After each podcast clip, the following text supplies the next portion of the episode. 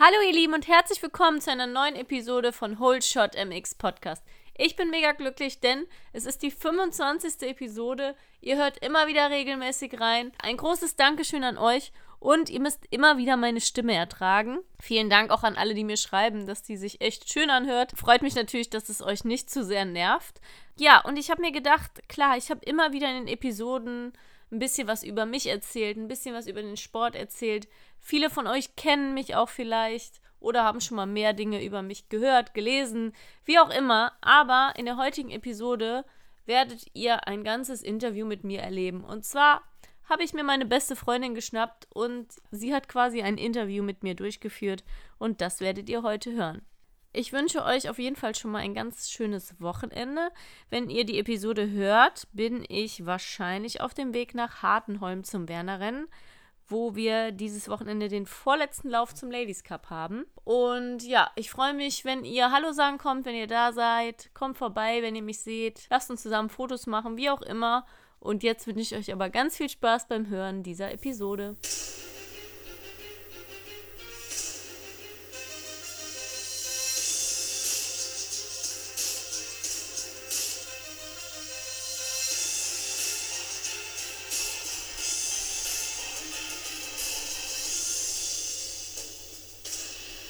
Hallo ihr Lieben, ich bin Chrissy und mehr müsst ihr eigentlich über mich überhaupt nicht wissen, denn es geht ja heute um meinen Interviewpartner. Das ist ein ganz besonderer Interviewpartner und zwar Kim. Sie ist nicht nur meine beste Freundin, sondern eine der stärksten und coolsten Frauen, die ich kenne. Für mich ein super großes Vorbild, für euch bestimmt oder für viele von euch bestimmt auch. Und äh, damit ihr sie jetzt noch näher kennenlernen könnt, haben wir mal ein paar Fragen für euch überlegt. Viel Spaß beim Zuhören! Kim, stell dich doch mal kurz deinen Zuhörern vor. Ein bisschen ungewöhnlich, weil viele von euch vielleicht ja schon die ein oder andere Folge gehört haben, aber gut. Ähm, ich bin Kim, 29 Jahre alt mittlerweile und fahre seit meinem sechsten Lebensjahr Motocross. Wohne in der Nähe von Köln und eigentlich war es das schon das Spannendste über mich. Okay, dann die sicherlich äh, wichtigste Frage nochmal zum Einstieg. Wie bist du überhaupt zum Motocross gekommen? Ich habe einen größeren Bruder, der ist zwei Jahre älter, der Dane. Der wollte das als kleiner Junge machen. Ich glaube, da war er selbst erst fünf oder sechs Jahre alt.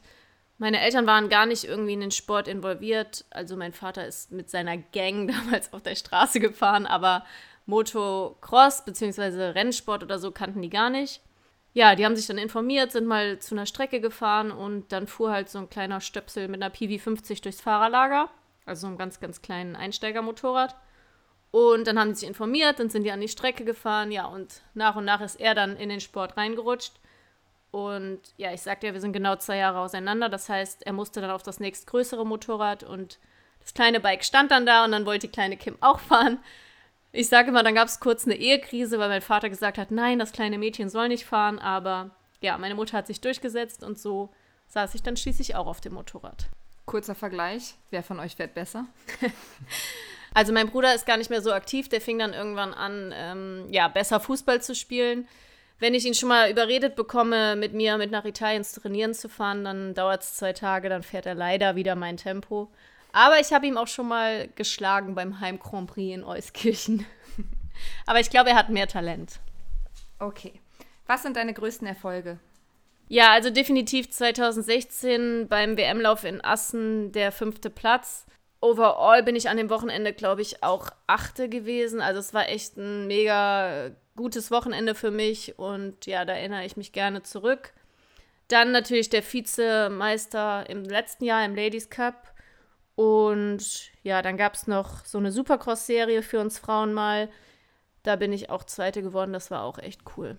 Welche Rennserien fährst du dieses Jahr? Ich bin dieses Jahr in der WM gestartet. Da ist leider für mich schon Ende, sage ich mal. Es kommt noch ein Rennen in der Türkei, aber ja, da habe ich mich schon zu Beginn der Saison entschieden, nicht zu fahren, weil es finanziell ein Riesenaufwand ist und auch ja organisatorisch. Und dann im Ladies Cup, also das ist ja quasi unsere deutsche Frauenmeisterschaft. Ja, da starte ich auch. Da sind noch zwei Rennen. Wenn der Podcast heute rauskommt, bin ich schon auf dem Weg nach Hartenholm ähm, beim Werner-Rennen und dann ist noch in Nordheim unser Finale in zwei Wochen. Super, also hat man noch äh, die ein oder andere Möglichkeit, dich irgendwo live zu sehen. Wie heißt dein Team und welche Unterstützung bekommst du da? Also ich bin Anfang der Saison umgestiegen von Suzuki auf eine Honda und bin im KMP Honda Racing Team untergekommen.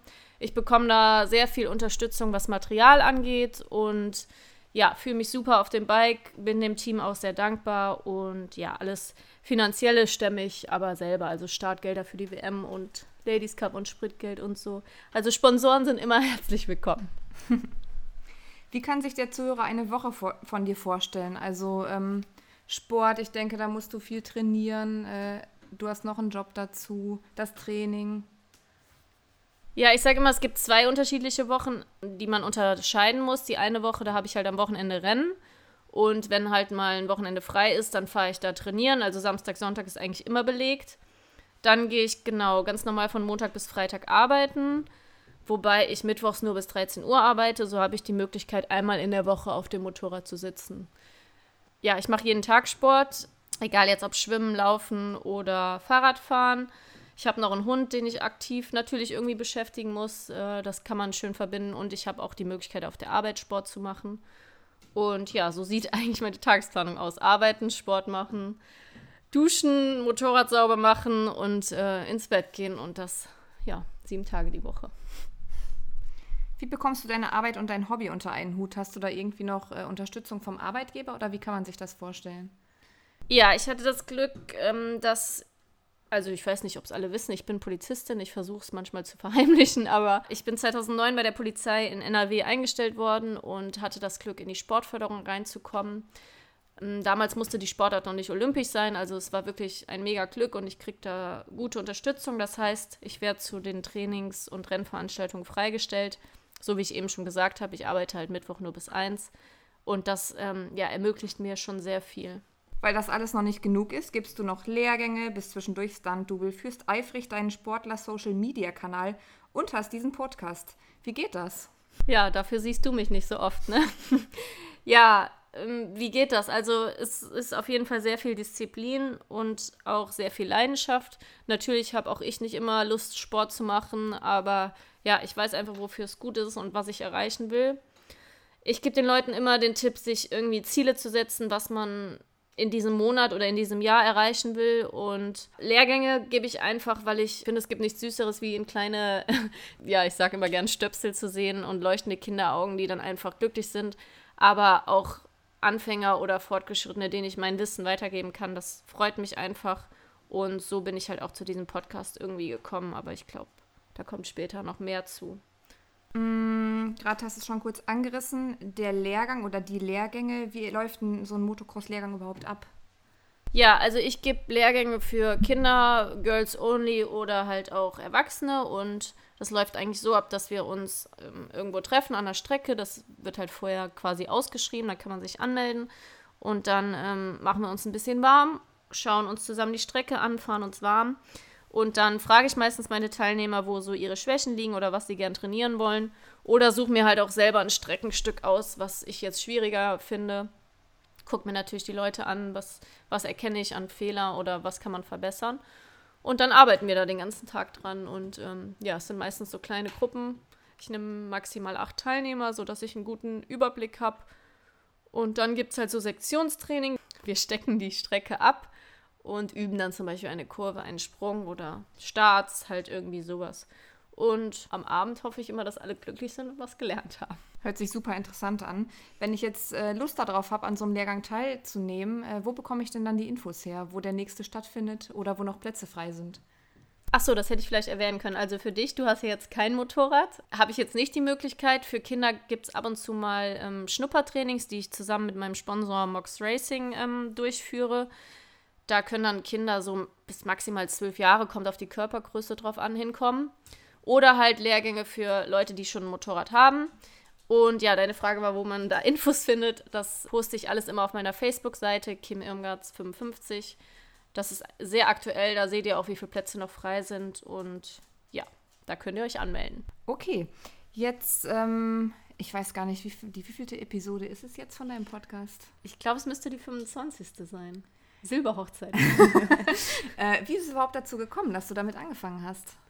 Ja, also ich habe eben schon gesagt, ich gebe sehr gerne mein, nennen wir es mal, Wissen weiter oder die Erfahrung und Ich hätte auch echt gerne einen YouTube-Kanal gemacht, aber ich sag halt immer, erstens muss ich dann immer schauen, wie ich aussehe. Da hatte ich nicht so Lust zu, mich da irgendwie immer zu positionieren und ähm, zu schneiden und so weiter. Und ja, ich äh, rede, glaube ich, sehr gerne. Und ja, dann kam irgendwie zusammen mit meinem Bruder die Idee, ja, mach doch einen Podcast. Und ich glaube, es läuft sehr gut. Ich bin glücklich und ich nenne das ja auch mein zweites kleines Baby nach meinem Hund. Und ich freue mich auch mal drauf. Das ist immer so der perfekte Einstieg ins Wochenende.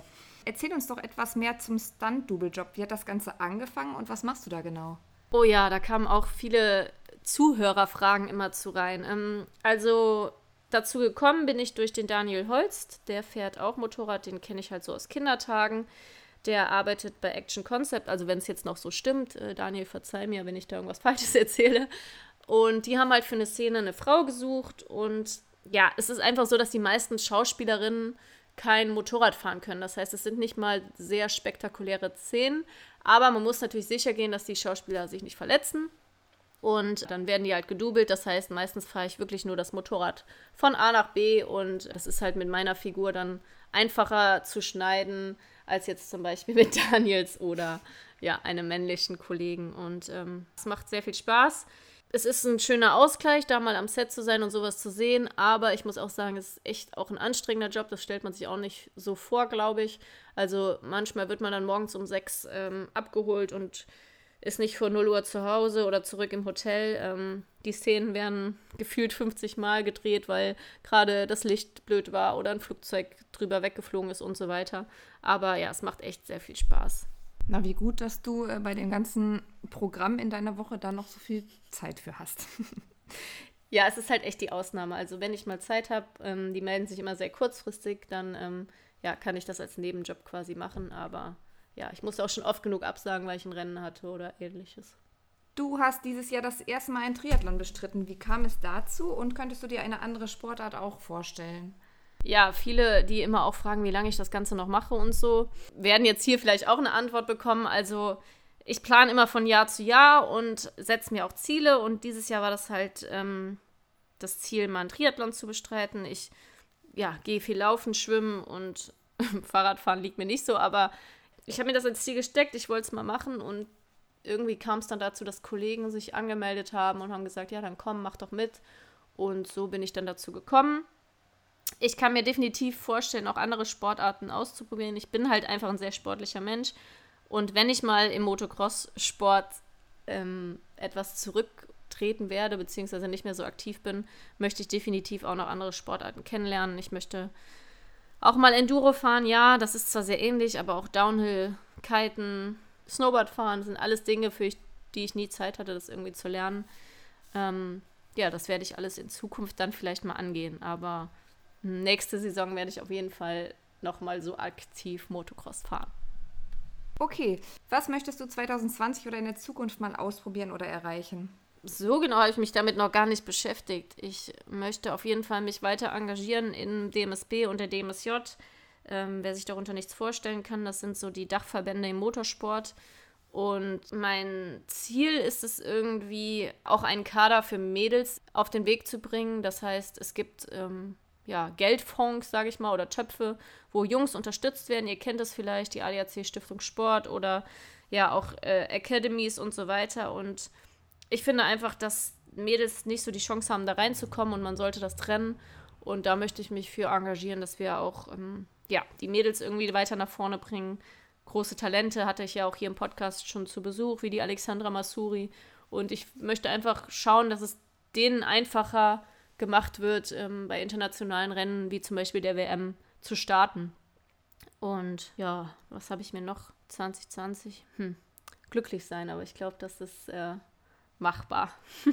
Mal grundsätzlich, was hältst du von Social Media? Ja, es ist schwierig. Ich bin auf Facebook und Instagram aktiv als Sportlerin, privat eigentlich gar nicht. Für mich ist es leichter dort die Masse zu erreichen und für die Sponsoren ist es auch einfacher zu sehen, ähm, ja, wie viele Leute gucken sich wirklich meine Beiträge an, wie viele liken die. Auch wenn jetzt die Likes abgeschafft werden sollen, es ist für mich einfacher, als jetzt eine Website zu gründen oder eine Website zu befüllen, weil ich da einfach auch nicht so die Ahnung zu habe. Ich finde, es ist ein guter Weg, meinem Sport an die Leute zu bringen und die daran teilhaben zu lassen. Äh, natürlich zeigt Social Media nicht mein richtiges Leben, also was ich hier alles den ganzen Tag noch hin und her wurschtel und so weiter. Aber ja, ich glaube, für jemanden, der den Sport kennt oder auch keine Ahnung davon hat, gibt es wenigstens schon mal ein paar Einblicke. Was wirst du bei Social Media am häufigsten gefragt? Also ähm, ist das Interesse da eher so ähm, beim Sport oder interessiert auch viele, wer steckt da unter dem Helm? super, dass, super, dass die Frage kommt. Verzeiht mir, aber die meistgefragte Frage ist tatsächlich, bist du Single? Und ähm, vor ein paar Wochen bin ich mal kurz in Anführungsstrichen ausgerastet und habe darüber einen Post gemacht. Also jetzt nochmal an alle, ja, ich bin Single, aber ähm, nicht aktiv auf der Suche. Viele, viele interessiert wirklich auf Social Media mein Sport. Ähm, das, das freut mich auch. Klar gibt es die Person unterm Helm, also die Kim.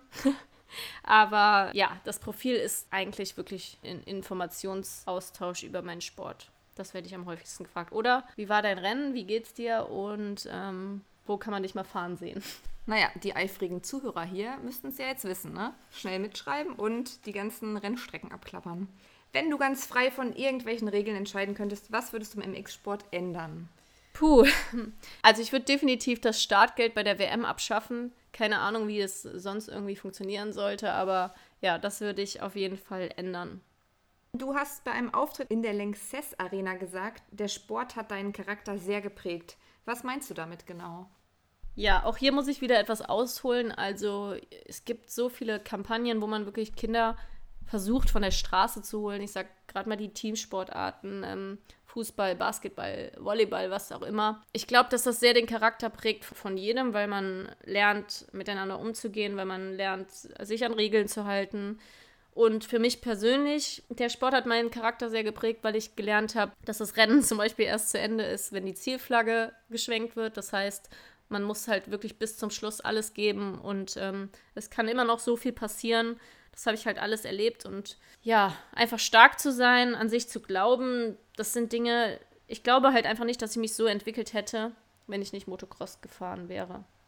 Immer zu kämpfen. Ich glaube, das ist so das Größte, was mich der Sport gelehrt hat. Und dann natürlich auch ähm, Unterstützung, also dass man hilfsbereit ist, sich gegenseitig hilft.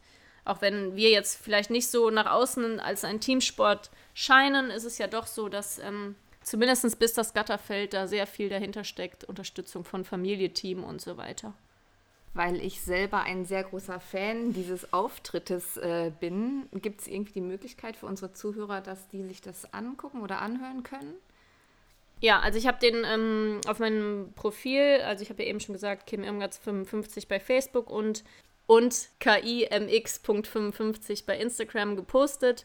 Da äh, als IGTV-Video, ja, wer sich da nicht so auskennt, das findet man auf jeden Fall, wenn man auf meine Profile kommt. Da kann man sich das anschauen, aber ich schaue mal, dass ich vielleicht auch noch einen Link irgendwie mit dem Podcast unter dem Podcast poste. Es lohnt sich auf jeden Fall. Hm. Mal unabhängig von Erfolgen, was war so deine schönste und äh, vielleicht auch deine schlimmste Erfahrung im Motorsport? Auch eine gute Frage. Meine schönste Erfahrung, ja, also ich habe es eben schon mal gesagt, diese kleinen, vielen Dinge. Wenn Mädchen zu mir kommen und zum Beispiel sagen, wow, dank dir habe ich mich getraut, mit diesem Sport anzufangen und ähm, du bist wirklich mein Vorbild und ja, diese Anerkennung, das finde ich schon toll, aber auch halt, auch wenn es nur eine kleine Welt ist, in der Motocross-Szene da was zu bewegen, das ist für mich einfach schön zu sehen und das ist schön, da was vom Sport zurückzubekommen. Ähm, mein schlimmster Moment, Verletzungen generell, also klar auch meine eigenen, aber wenn ich halt auch sehe, wie sich eine nahestehende Person verletzt und für mich das schlimmste Ereignis war einfach, ähm, dass ich einen nahestehenden Freund in Dortmund beim Supercross verloren habe. Also er ist da gestürzt und ist dann nach von den Verletzungen halt gestorben. Ähm, auch wenn wir alle wissen, dass der Sport sehr gefährlich ist, hofft man natürlich nicht, dass sowas passiert. Aber ja, das sind Dinge, denen muss man sich bewusst sein und ähm, das war so das Schlimmste für mich. Ich glaube, wir könnten die Fragerunde hier noch stundenlang machen. Hm, vielleicht zum Abschluss noch eine Frage. Wem bist du besonders dankbar? Und nein, ich meine jetzt nicht mich hiermit. Okay, ähm, ich versuche nicht so sentimental zu werden. Natürlich dir.